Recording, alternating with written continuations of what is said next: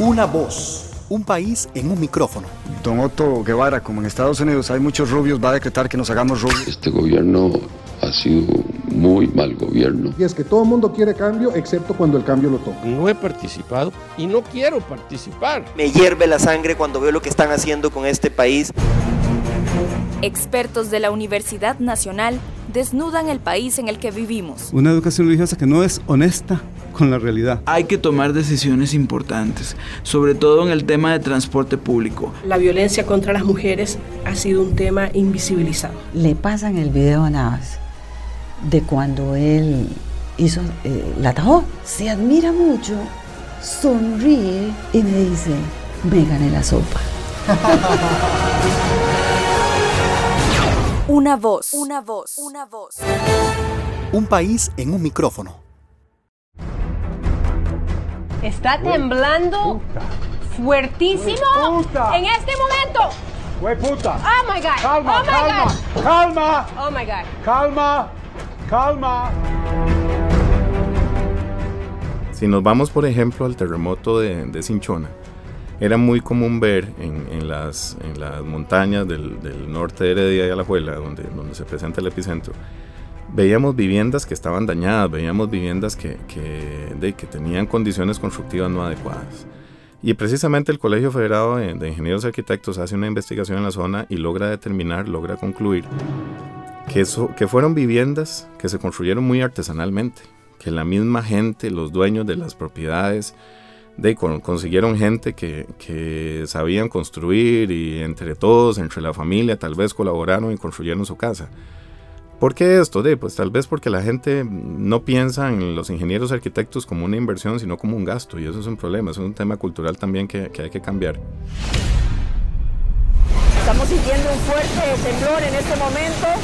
Eh, Pedimos calma. Ya estamos llamando a la gente del Opsicori para que nos dé la información y al sismólogo de Opsicori, Marino Proti. Unos 8 o 12 años tiene necesariamente que ocurrir un terremoto de magnitud importante. En el sur, en la península 2. Rompería un, un, segmento de la falla por debajo de Oce y Urica. Puede que la infraestructura no le pase absolutamente nada durante el sismo, pero todos los elementos secundarios que están dentro de la edificación sí pueden generarnos un problema. El hecho de contar con, con estantes tal vez muy delgados y muy altos, llenos de peso, eh, el tico, por lo general, no sé si el resto de la población tendrá la misma condición a nivel mundial, pero el tico en general tiende a ser vago en el sentido del acomodo de las cosas. ¿A qué me refiero con esto? Que el tico no le gusta agacharse. Entonces, todo lo pesado, entre lo, lo más fácil es ponerlo o a la altura de los brazos o un poquito más arriba. Entonces vemos estantes que están cargados en la parte más alta con cosas muy pesadas y esto favorece que los muebles se puedan caer. Y resulta que, nosotros ubicamos el, escritorio atravesado hacia la ruta de salida porque tal vez eso hace que yo le, ponga el, monitor de la pantalla de mi computadora que la gente no pueda ver qué es lo que yo estoy haciendo, entonces ahí podré de, de, trabajar libremente o tranquilamente, hasta matas en los pasillos donde debería utilizarse para la evacuación de personas. ¿Qué es lo que la gente hace? Salir corriendo.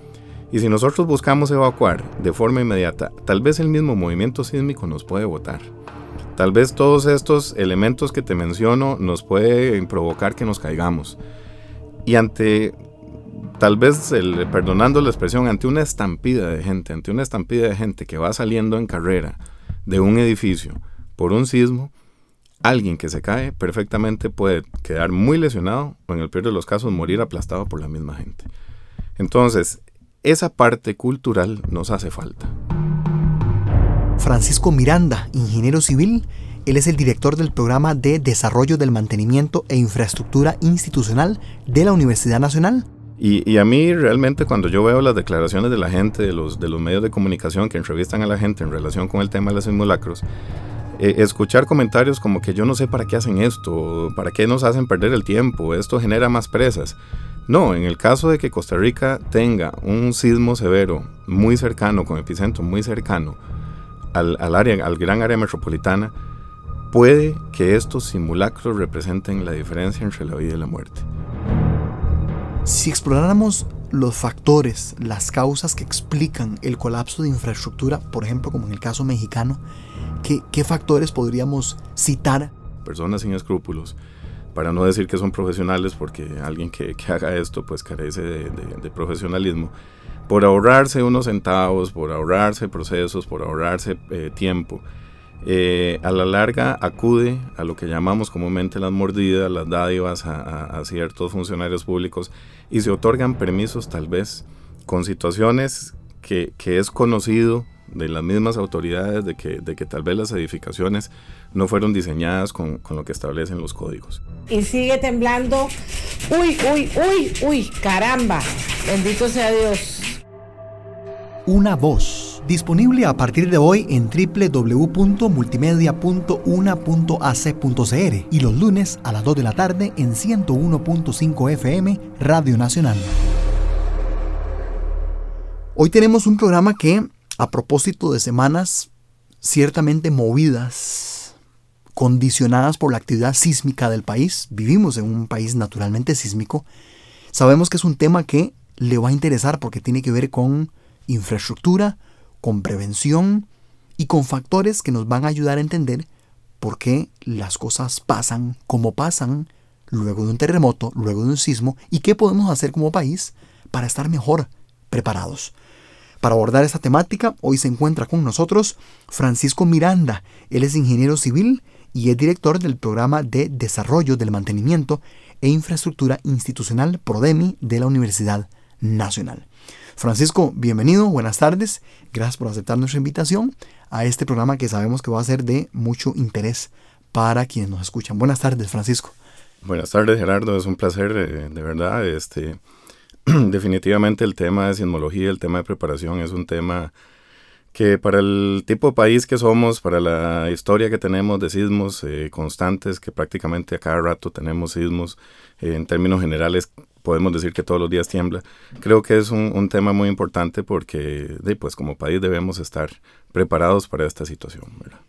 Francisco, para quienes no sabemos tal vez de sismología y mucho menos de ingeniería, cuando asistimos a escenarios como el recientemente ocurrido en México, lo primero que decimos es qué menión, qué sismo más fuerte. Claro, por eso fue que se cayeron los edificios, por eso las víctimas. Porque lo hacemos juzgando nada más la parte visual y el poquitito conocimiento empírico en su mayoría que tenemos sobre el tema. Si exploráramos los factores, las causas que explican el colapso de infraestructura, por ejemplo, como en el caso mexicano, ¿Qué, factores podríamos citar para entender una situación como esta y tenerla como punto de partida para ya ahorita venirnos al caso de Costa Rica? ¿Qué podríamos analizar, Francisco? Claro, Gerardo. Este, e, es interesante el caso de México, sobre todo por el hecho de que coincide 32 años después, el 19 de septiembre de, de 1985, se da un terremoto que afecta al Distrito Federal y justamente 32 años después, el, mismo 19 de septiembre del, 2017, de este mismo año, en la misma fecha se da el, terremoto que, que, vimos y que ahora con todo lo que es redes sociales vemos una cantidad de videos enormes. Y, hay mucha información a, nivel de redes sociales y de, internet. Ahora, ¿qué, ¿qué, es lo que pasa con, con México? ¿Qué características tiene México? Eh, si nos devolvemos un buen poco en la historia, eh, nos vamos al, momento en que, México está siendo colonizado allá por, por, el año de 1492, que inicia el periodo de colonización en, América. Y, la llegada de Hernán Cortés al centro del, país de México, lo que se encuentra es un asentamiento, tal vez por así decirlo, de, indígenas rodeado por lagos. En, México eh, estaba lo que era el lago de Texcoco y actualmente el, lago de Xochimilco, que es uno de los atractivos turísticos del Distrito Federal. Pero gran parte de lo que es hoy la Ciudad de México era un lago, precisamente. Y poco a poco con el tiempo de, pues, se fue haciendo un, relleno, por así decirlo, se le fue robando el terreno al lago. Y hoy por hoy la Ciudad de México está cimentada en lo que podríamos llamar un, un terreno lacustre, que es básicamente a base de sedimentos, a base de de limos, de arcillas, de gravas, que es básicamente suelos eh, sumamente blandos, que, tienen una característica que son muy compresibles, pero sobre todo que tienen altísimo contenido de agua.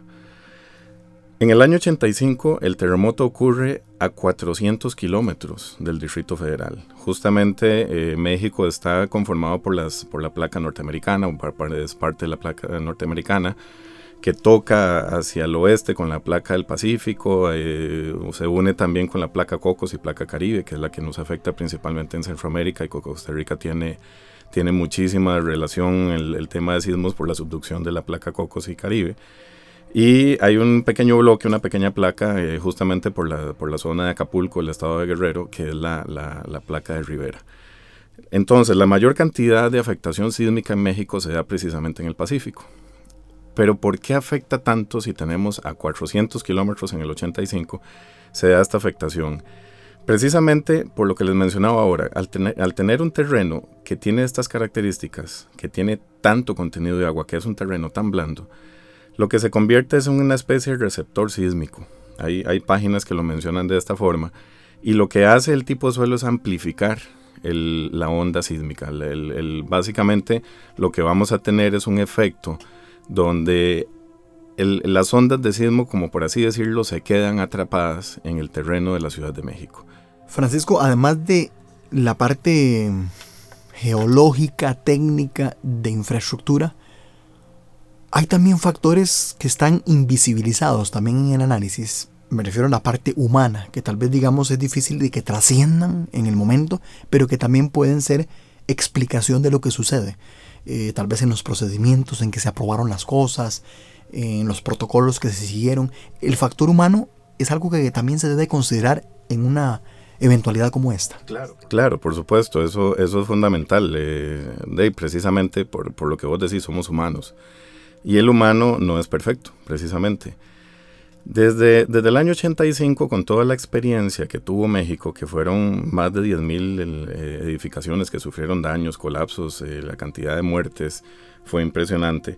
Este, precisamente a partir del 85 en, en México se genera una serie de códigos, una serie de normativas que precisamente vienen a regular todo el tema de construcción, todo el tema de diseño existen muchos códigos, eh, dada esta condición que te mencionaba del, del, suelo de la Ciudad de, de México, de pues a, a nivel de, de, de, la parte de suelos, de la parte que los ingenieros llamamos de geotecnia, es, es sumamente rico en cuanto a investigación, en cuanto a aplicación de, teorías, de ingeniería, de, cimentaciones profundas, etcétera, etcétera. Sin embargo, eh, no, no es un tema porque el, sismo fue justamente hace apenas mes y medio, estamos hablando del 19 de septiembre anterior, y todavía tal vez no hay una investigación tan clara en, cuanto a este tipo de temas, pero incluso eh, te mencionaba y, leyendo un poco de, páginas de internet o de foros, se menciona mucho sobre el aspecto de diseño, se menciona mucho sobre el aspecto de supervisión de obras, y aquí esto va de la mano con el tema económico, donde muchas veces eh, personas tal vez sin escrúpulos deciden ahorrarse un poco de dinero a cambio de no reforzar o de no seguir lineamientos o, situaciones de este tipo. Incluso yendo más allá, eh, de, son, precisamente procesos que han requerido un permiso. Lo, que diríamos ahora, en, Costa Rica tenemos el Colegio Federado de Ingenieros Arquitectos que debemos pasar por ahí cuando hacemos algún proyecto por la municipalidad, por el Ministerio de Salud, por bomberos, etcétera, etcétera. Hay una serie de instituciones a las que debemos decirle, mire, voy a construir este edificio, tiene estas características, por favor, otórgueme el permiso. Y, y de, pues se hace un, proceso, un trámite que ya está previamente establecido. Me imagino que en México debe ser similar, pero también, como te decía, por el hecho de que tal vez personas sin escrúpulos, para no decir que son profesionales, porque alguien que, haga esto pues carece de profesionalismo, por ahorrarse unos centavos, por ahorrarse procesos, por ahorrarse eh, tiempo, eh, a la larga acude a lo que llamamos comúnmente las mordidas, las dádivas a, ciertos funcionarios públicos y se otorgan permisos tal vez con situaciones que, es conocido de las mismas autoridades de que, de que, tal vez las edificaciones no fueron diseñadas con lo que establecen los códigos. Como te digo, estas son situaciones que todavía no están comprobadas, obviamente hay procesos de investigación, pero es un tema que se ha mencionado mucho, eh, obviamente uno como ingeniero civil pues busca este tipo de temas, ve este tipo de temas, tenemos foros de, diferentes colegas, pues donde conversamos sobre este tipo de situaciones y, es un tema que, que, sale a la luz de la posibilidad de que haya personas dedicadas a la ingeniería, a la construcción, que no hayan seguido al pie de la letra estos lineamientos. Claro está que los códigos no, no son, no son eh, totalmente blindados como para decir con edificios, si usted sigue perfectamente el código, no es que no se va a caer. ¿Por qué? Porque hay situaciones de cálculo y como te decía al principio, pues somos humanos y a veces un, un error de cálculo se puede dar, alguna situación se puede presentar.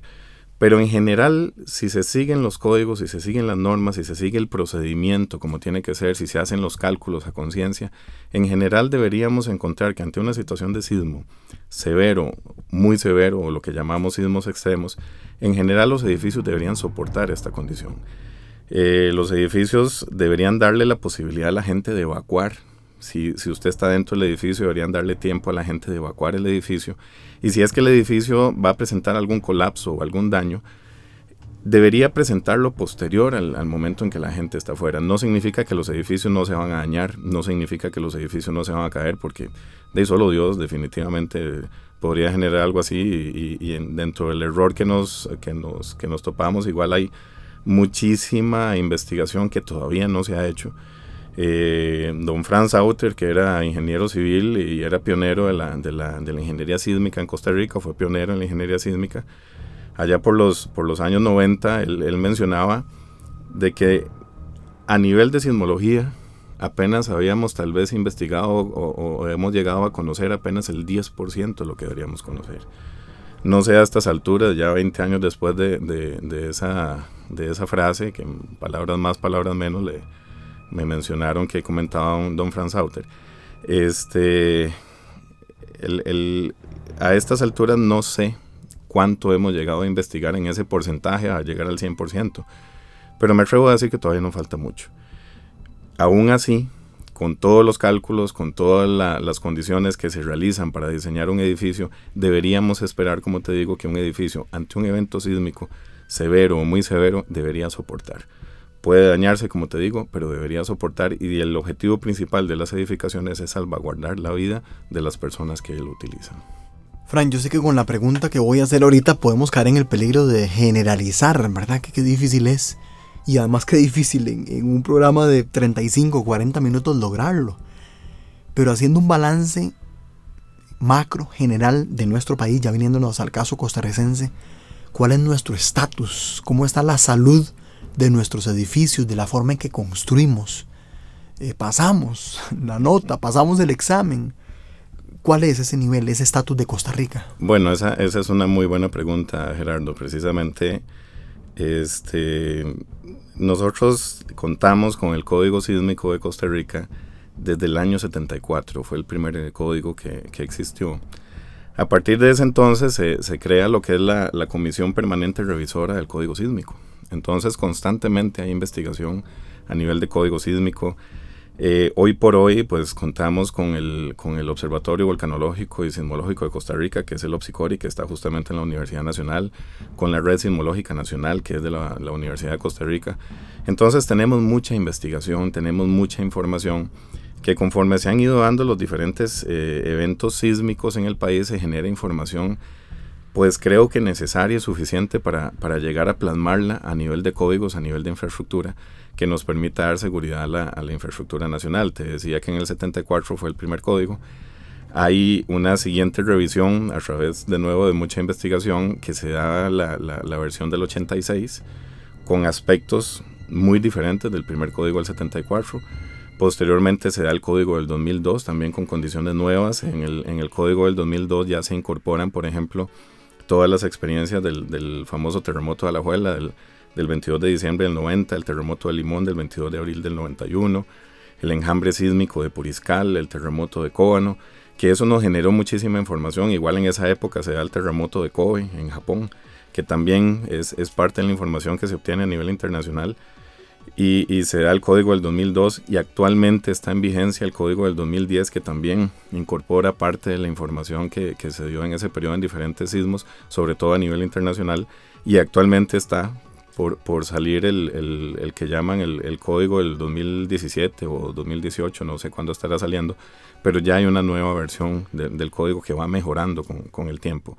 Ahora bien, te mencionaba antes, eh, si nosotros seguimos los lineamientos del código como profesionales, deberíamos encontrar que las edificaciones en Costa Rica en general están bien. Y eso es así. En términos generales, nosotros vemos las construcciones eh, de, Costa Rica que tienen condiciones, pues, bastante seguras, bastante elaboradas. Eh, es muy común para el costarricense ver que las infraestructuras que se hacen desde una vivienda, desde una, desde una pequeña vivienda, hasta edificios eh, ya altos que tenemos en San José de, de no sé, veintitantos pisos. Eh, vemos armaduras, vemos refuerzos, vemos ya elementos de concreto reforzado o estructuras metálicas que son bastante robustas. Entonces eso nos da también una, una seguridad de, que precisamente se están siguiendo estas normas. El profesional en Costa Rica eh, normalmente sigue esta, esta configuración. Y eso pues nos da cierta tranquilidad, nos da cierta condición de, tranquilidad de que los edificios en general, incluso nuestras viviendas, eh, cuentan con condiciones adecuadas para soportar eh, eventos sísmicos, como se nos ha presentado recientemente. Bueno, hace, hace días atrás te mencionaba el de, el de Garavito, eh, pero antes de esto tenemos el terremoto de, Nicoya del 5 de, septiembre del 2012, que fue de pues uno de los, el, famoso gran sismo de Nicoya que se esperaba, que, no fue para menos, un sismo de 7.6 en, en, magnitud de, momento. Eh, entonces vemos en general, con la historia que tenemos, Cinchona, el terremoto de Nicoya, anteriormente te mencionaba el de Limón, de Alajuela, el Cóano, el enjambre de Puriscal, más antes el de, el de Pérez Celedón del 83. En general vemos que la infraestructura nacional pasa la, nota, pasa la tarea, cumple con esa expectativa. Si nos vamos, por ejemplo, al terremoto de, de Cinchona, era muy común ver en, las, en las montañas del, norte de Heredia y Alajuela, donde, donde se presenta el epicentro, veíamos viviendas que estaban dañadas, veíamos viviendas que, que, tenían condiciones constructivas no adecuadas. Y precisamente el Colegio Federado de, Ingenieros y Arquitectos hace una investigación en la zona y logra determinar, logra concluir que, fueron viviendas que se construyeron muy artesanalmente, que la misma gente, los dueños de las propiedades, de, consiguieron gente que, que, sabían construir y entre todos, entre la familia, tal vez colaboraron y construyeron su casa. ¿Por qué esto? De, pues tal vez porque la gente no piensa en los ingenieros arquitectos como una inversión, sino como un gasto. Y eso es un problema, es un tema cultural también que, que hay que cambiar. De que los ingenieros y arquitectos que conocen de la normativa que está en el código sísmico, desde viviendas, como te digo, hasta edificios eh, de, de, gran envergadura, este, debe verse como una inversión, porque es un tema técnico que nos va a dar seguridad en nuestras propias viviendas. Si no se sigue eso, si la gente obvia ese tipo de situaciones y construye según su mejor criterio, que a veces no es el mejor criterio, pues nos vamos a topar precisamente con eso, de que las viviendas no tienen las condiciones de amarre adecuadas, no tienen las condiciones de, armaduras eh, adecuadas, calidad del concreto, colocación del bloque, etcétera, etcétera. Todo este tipo de situaciones que al final nos van a dar seguridad estructural en nuestras propias viviendas. Pero en general, creo que Costa Rica tiene muy buena infraestructura. Eh, después del terremoto de Nicoya tuve la posibilidad de estar justamente el, día siguiente en Nicoya. Y, ver que en Nicoya únicamente había un alero dañado de una, de una edificación, ver que la, infraestructura de la, de la localidad y los alrededores pues pasaron la prueba de un, de un sismo realmente eh, severo. Eh, creo que sí, definitivamente tenemos condiciones a nivel de infraestructura que pasamos la tarea. Ustedes escuchan a Francisco Miranda, él es el director del programa de desarrollo del mantenimiento e infraestructura institucional de la Universidad Nacional, ingeniero civil además, y hoy estamos hablando a propósito de las últimas experiencias en sismos fuertes, el de México por ejemplo, el nuestro también, Estamos analizando, poniendo en la balanza cómo estamos preparados como país. ¿Estamos con una infraestructura adecuada en temas de prevención, que es un tema que tocaremos más adelante? ¿Cómo andamos también como país? Venimos con más detalles sobre este interesante tema después de la siguiente pausa en esta que es su casa, Costa Rica Radio 101.5 FM. Ya venimos. Una voz, un país en un micrófono. Política, economía salud, medio ambiente, deportes, historia. Una voz, un país en un micrófono.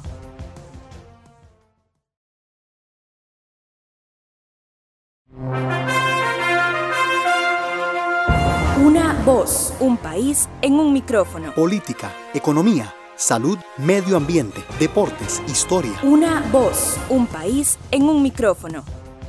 Muchas gracias por premiarnos con su sintonía en esta su casa, Costa Rica Radio 101.5 FM. Hoy se encuentra con nosotros Francisco Miranda, ingeniero civil. Él es el director del programa de desarrollo del mantenimiento e infraestructura institucional PRODEMI, Universidad Nacional. Es ingeniero civil, como decíamos, y se encuentra con nosotros analizando si Costa Rica está preparada. Bueno, ya hemos sufrido algunos sismos importantes y terremotos estaremos preparados como país para soportar eventualmente, ojalá no sucediera, pero vivimos en un país sísmico, nuevos episodios. ¿Estamos preparados? Francisco, ya hemos hecho en el primer segmento un análisis, una valoración general del tema internacional, en la parte humana, en la parte técnica, en general, y también el estatus de nosotros como país. Colegio de Ingenieros, quería que nos analizar a Francisco qué papel juega en todo este procedimiento a la hora de levantar una construcción en Colegio de Ingenieros, porque la gente podría pensar, bueno, y, y, si yo levanto una edificación como profesional y no cumplo los requerimientos del caso, ¿a mí quién me inspecciona? A mí me pueden sancionar como profesional en, de la ingeniería. Eh, ¿Qué rol juega este colegio? Ha sucedido en el caso de Costa Rica. Existen los controles, los mecanismos suficientes en el caso nuestro para a tiempo de tener una construcción o esto no es posible, sino que nos daríamos cuenta después de cómo funciona este engranaje institucional, Francisco. Ok, el, Colegio Federado de Ingenieros y Arquitectos, el, ente colegiado al que estamos eh, o que tenemos que incorporarnos todos los profesionales en, ingeniería y arquitectura. Eh, prácticamente todas las ingenierías eh, se incorporan a este colegio. En el momento en que nosotros vamos a iniciar una, obra y, vamos al colegio federado a, por así decirlo, a sacar permiso, el colegio lo que hace es que inscribe a los profesionales responsables de esa obra. Obviamente en Costa Rica se construyen cientos de miles de metros cuadrados al año y el Colegio Federado pues obviamente no tiene la capacidad de, andar vigilando cómo se construyen todas estas obras y se está cumpliendo con toda la normativa, etcétera, etcétera. Y por eso es que se inscribe un profesional. Ocasionalmente, eh, no ocasionalmente, en, algunas, en algunas obras el, Colegio Federado pues sí va eh, aleatoriamente y hace la, inspección de, de rutina para verificar si lo que está plasmado en un plano, en los documentos del, proyecto, es justamente lo que se está construyendo. Y eh, se cuenta con un documento que permanece en el, sitio de construcción, que es el libro de bitácora, donde se anotan todos los, los elementos y características de la obra en cada una de las inspecciones que hacen los profesionales, que mínimo una vez por semana debería estarse generando anotaciones de la parte civil, de la parte arquitectónica, de la parte eléctrica y mecánica del, del edificio.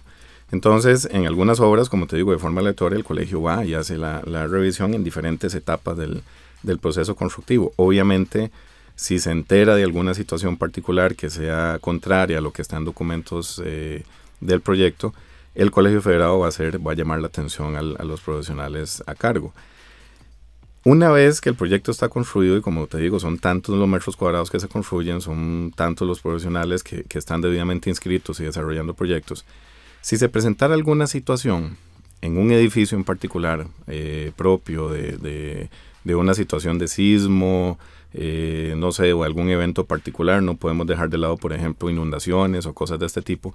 Si se presenta alguna situación, el Colegio Federado de oficio puede ir a investigar qué es lo que ocurre con ese edificio, puede eh, llamar al profesional que está debidamente inscrito, que quedó debidamente inscrito como responsable de ese edificio, pedirle sus memorias de cálculo. El Colegio Federado pues obviamente cuenta con sus peritos también, que también harán sus cálculos, revisarán los cálculos de este profesional y eventualmente determinar si de, fue una condición de propia tal vez del sismo muy severo, que definitivamente la estructura eh, tendría ese mecanismo de falla, por ejemplo, o si se trata de un, de un error de diseño, de un error de cálculo o de un error constructivo, que también es, es en otra etapa que no es lo mismo hacer un diseño, plasmarlo en un plano y que alguien, un constructor, venga y haga la, construcción, no necesariamente va a hacer la construcción como está en el plano. Y ahí es donde es importante la supervisión. Entonces son diferentes etapas donde el Colegio Federado perfectamente puede hacer su investigación y eventualmente en el caso de que se logre determinar de que hubo una mala praxis en, alguna de estas etapas, efectivamente sí puede generar algún tipo de, de sanción. Eh, pues obviamente hay un tema que, conocemos como, como lo que son vicios ocultos.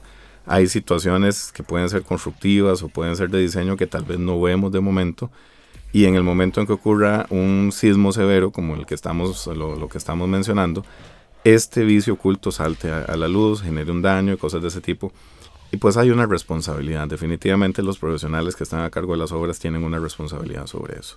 Entonces sí, el Colegio Federado definitivamente hace una labor de fiscalización en, algunos aspectos, pero también hace una labor de investigación en caso de, daños. Importante mencionar que todos los profesionales de ingeniería y arquitectura que debemos estar incorporados en el colegio, si no estamos debidamente incorporados, no podemos ejercer la profesión a nivel nacional. Francisco, hemos hablado mucho de la parte de infraestructura, la parte ingenieril, pero me gustaría analizar también, ¿qué diríamos? La parte preventiva, psicológica, humana, social, de la experiencia, de la vivencia, minutos antes, durante y después de un sismo, por ejemplo, porque asumo, y partiendo de la conversación preliminar que tuvimos, que puede haber una edificación muy bien construida, pero también la dinámica que se activa en el interior de una edificación de estas también puede ser clave. Quería conocer tu criterio. Como país eh, hemos dado pasos importantes, nos falta.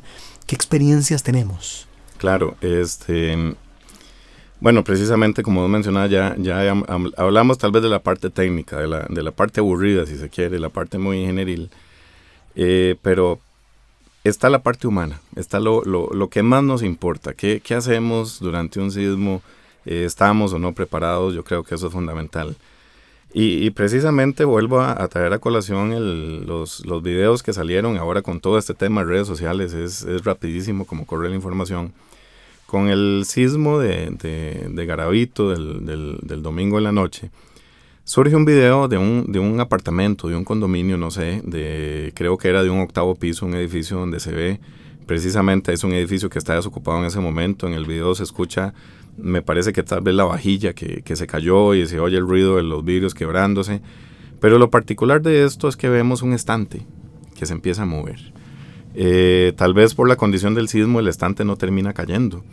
Pero es muy común, y ahí sí, dejando de lado toda la parte de seguridad, que la infraestructura puede estar muy bien construida, muy bien diseñada, puede que la infraestructura no le pase absolutamente nada durante el sismo, pero todos los elementos secundarios que están dentro de la edificación sí pueden generarnos un problema. El hecho de contar con, estantes tal vez muy delgados y muy altos, llenos de peso. Eh, el tico por lo general, no sé si el resto de la población tendrá la misma condición a nivel mundial, pero el tico en general tiende a ser vago en el sentido del acomodo de las cosas. ¿A qué me refiero con esto? Que el tico no le gusta agacharse. Entonces, todo lo pesado entre lo, lo más fácil es ponerlo o a la altura de los brazos o un poquito más arriba. Entonces vemos estantes que están cargados en la parte más alta con cosas muy pesadas y esto favorece que los muebles se puedan caer. Eh, tenemos muebles que, de eso, como te digo, son muy delgaditos, por así decirlo, poco esbeltos en, ese sentido y son muy altos y, esto favorece, como te decía en el caso del video, que estos muebles puedan caerse. Eh, y tenemos normalmente condiciones en nuestra vivienda o en nuestros sitios de trabajo que no valoramos cuál es la ruta de salida. Y resulta que, nosotros ubicamos el, escritorio atravesado hacia la ruta de salida porque tal vez eso hace que yo le, ponga el, monitor de la pantalla de mi computadora que la gente no pueda ver qué es lo que yo estoy haciendo, entonces ahí podré eh, eh, trabajar libremente o tranquilamente. Tal vez tenemos esa situación de que preferimos que la gente no vea qué trabajo hacemos, entonces ubicamos tal vez los escritorios para que la gente no pueda ver el monitor de la computadora cuando debería ser tal vez al revés, porque es más fácil darle vuelta a la, silla, y salir hacia la ruta de evacuación. Tenemos sillas estorbando hacia la ruta de evacuación, tenemos mobiliario, tenemos, eh, hemos encontrado aquí en Universidad Nacional fotocopiadoras, estantes, en fin, hasta matas en los pasillos donde debería utilizarse para la evacuación de personas. Entonces tenemos muchos elementos que son secundarios. ¿Qué es lo que pasa? El, sismo en, general, cuando ocurre y cerca de la zona epicentral, el movimiento puede ser tan severo que la gente ni siquiera pueda caminar. Entonces, como sabemos y tal vez entendemos de que las edificaciones a nivel nacional son seguras, podemos tener tal vez la tranquilidad de que podemos quedarnos en nuestro sitio, donde estamos, en, nuestras viviendas, en los edificios, podemos quedarnos ahí tranquilamente mientras el sismo ocurre. Si nosotros buscamos evacuar de forma inmediata, lo que, ¿qué es lo que la gente hace? Salir corriendo. Y si nosotros buscamos evacuar de forma inmediata, tal vez el mismo movimiento sísmico nos puede botar. Tal vez todos estos elementos que te menciono nos pueden provocar que nos caigamos. Y ante, tal vez, el, perdonando la expresión, ante una estampida de gente, ante una estampida de gente que va saliendo en carrera de un edificio por un sismo, alguien que se cae perfectamente puede quedar muy lesionado o en el peor de los casos morir aplastado por la misma gente. Entonces, esa parte cultural nos hace falta. Eh, te mencionaba ahora al principio de la, de la, de la conversación con, con, el tema de México, del 85 al 2017. Si nosotros vemos los videos de, México, precisamente vemos el comportamiento de la gente es muy calmado y no con esto estoy queriendo decir que no podemos asustarnos, claro, un sismo nos puede asustar, pero tenemos que mantener la calma. Esa frase trillada de que tenemos que mantener la calma es totalmente cierta. Y vemos en los videos precisamente que la gente en México mantiene la calma. Es ahí precisamente donde nosotros tenemos que agarrar esa parte buena de otras culturas para educar a nuestra población. Tenemos que mantener la calma, tenemos que saber que estamos tal vez en sitios seguros, tenemos que identificar cuáles son los riesgos que tenemos a la hora de evacuar un edificio y una vez que pasó el evento principal, buscamos evacuar. ¿Por qué? Porque puede que haya algunos daños en el edificio, ya te decía que los edificios pueden tener daños, incluso colapsar, pero deberían darnos tiempo para poder evacuar el edificio. Entonces deberíamos evacuar los edificios y esperar a que un profesional haga una valoración si es que el caso lo amerita. En la tarea de dependientes, Francisco, esta será tal vez la tarea o el desafío más importante que el país tiene en la parte por lo menos preventiva, cultural, este que mencionas. Claro, el, el, el tema de educación, el tema de cultura, hay que generar cultura. Vemos que recientemente se han hecho una serie de, de simulacros en San José. Y, y, a mí realmente cuando yo veo las declaraciones de la gente, de los, de los medios de comunicación que entrevistan a la gente en relación con el tema de los simulacros, eh, escuchar comentarios como que yo no sé para qué hacen esto, para qué nos hacen perder el tiempo, esto genera más presas. No, en el caso de que Costa Rica tenga un sismo severo muy cercano, con epicentro muy cercano al, al, área, al gran área metropolitana, puede que estos simulacros representen la diferencia entre la vida y la muerte. Este, es, este tipo de prácticas nos van generando cultura, nos van generando suficiente información para saber cómo comportarnos ante este tipo de eventos. Y lo vemos claramente, como te decía, en otros países, en México, en Chile, en Japón, que desde que los niños están empezando en el kinder, empiezan a, educarlos con simulacros y con diversas situaciones para que los niños, desde que empiezan su vida, hasta que son adultos y a lo largo de toda su vida sepan cómo comportarse ante un edificio, en, perdón, ante un sismo en, en, dentro de un edificio, sabiendo precisamente lo que te mencionaba de que los edificios son seguros y que pueden tener la tranquilidad de que nada les va a ocurrir durante el evento, pero deben comportarse con calma, debemos comportarnos con calma y posterior al evento poder evacuar con tranquilidad. Ustedes escuchan a Francisco Miranda, él es ingeniero civil, es director del programa de Desarrollo del Mantenimiento e Infraestructura Institucional de la Universidad Nacional, PRODEMI, y está hoy con nosotros analizando este interesante tema desde muchos ángulos, ingenieril, técnico, geológico, también del comportamiento humano, de la prevención, de la educación, y el programa trata casualmente sobre eso, poner en el tapete, poner en la mesa el tema de los sismos y nuestro comportamiento, pero no solo el tema de infraestructura, sino también cómo reaccionamos, reaccionamos y qué nos hace falta como país para estar en un nivel avanzado de prevención. Nos separamos en nuestra última pausa y vinimos con más de una voz en esta que es su casa, Costa Rica Radio 101.5 FM. Una voz, un país en un micrófono. Política, economía salud, medio ambiente, deportes, historia. Una voz, un país en un micrófono.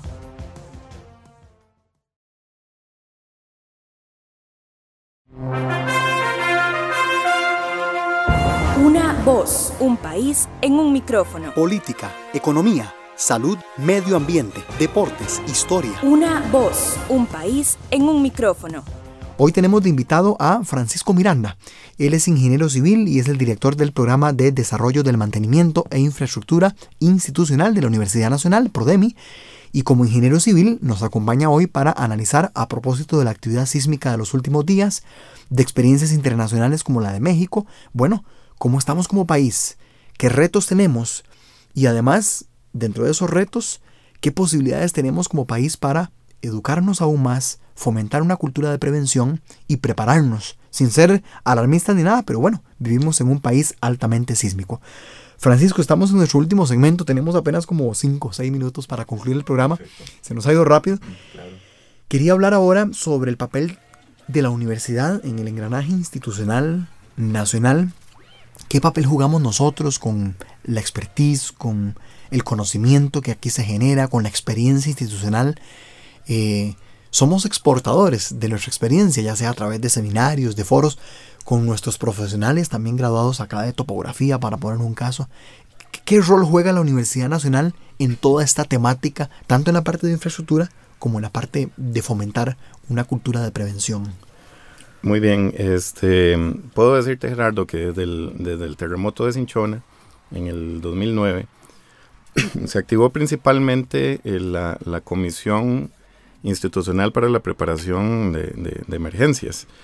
Eh, a partir del 2009 como que se generó una conciencia de, de, preparación y hemos eh, realizado toda una serie de capacitaciones de cómo comportarse ante un sismo dentro de una infraestructura hemos generado o se ha generado a través de la comisión eh, la creación de una serie de brigadas en diferentes edificios y se ha capacitado a la gente qué hacer no solo durante el sismo, sino también posterior al sismo, qué tipo de, situaciones tienen que ver en un edificio, si hubo o no daños, si amerita o no que un ingeniero civil, un ingeniero estructural haga una valoración. Entonces, a nivel institucional hemos generado esa capacitación, hay hay alcances de, de, bastantes brigadas a, la fecha y seguimos con esa tarea, la verdad es que, que, seguimos con eso. Esto incluso ha permeado un poquito más allá de, de, las fronteras de la Universidad Nacional. Hay otras instituciones que nos han pedido estas capacitaciones. Eh, hay trabajo también que se hace conjunto con la, con la Comisión eh, Regional de, Emergencias, la, la Comisión Cantonal de Emergencias de la provincia de Heredia tenemos una representación de la Universidad Nacional en esta comisión cantonal. Este, entonces, sí hemos logrado a nivel de institución pues generar un poquito de, cultura, un poquito de aprendizaje hacia las personas y también en el sentido de que no solo son funcionarios de la Universidad Nacional, sino que también deben de llevar toda esta capacitación hacia sus hogares, hacia sus familias y a través de eso, como te digo, pues otras instituciones nos han buscado también para que les contemos nuestro ejemplo. Y, poco a poco yo creo que hemos ido logrando con algunas instituciones eh, de sembrar esa semillita de cultura en, nuestras capacitaciones en las sedes. Hemos contado con la participación de, otras instituciones, de municipalidades, de Ministerio de Salud, eh, de manera que, que, hemos generado hacia, hacia el exterior un poquito de, esta cultura, de esta educación. Te agradezco, ¿verdad, Francisco, por habernos acompañado hoy. No, más bien gracias a vos, Gerardo. Es, ha sido un placer, realmente que el tiempo se fue muy rápido. Y quedo a sus órdenes en cualquier momento, con todo el gusto del mundo. Es un tema que, que es apasionante en el buen sentido de la palabra y con mucho gusto lo que se pueda para educar a la población lo mejor que se pueda dar. Hasta aquí llegamos y nos sintonizamos el próximo lunes al ser en punto las 2 de la tarde. Buenas tardes. Una voz, un país en un micrófono. Política, economía, salud, medio ambiente, deportes, historia. Una voz, un país en un micrófono.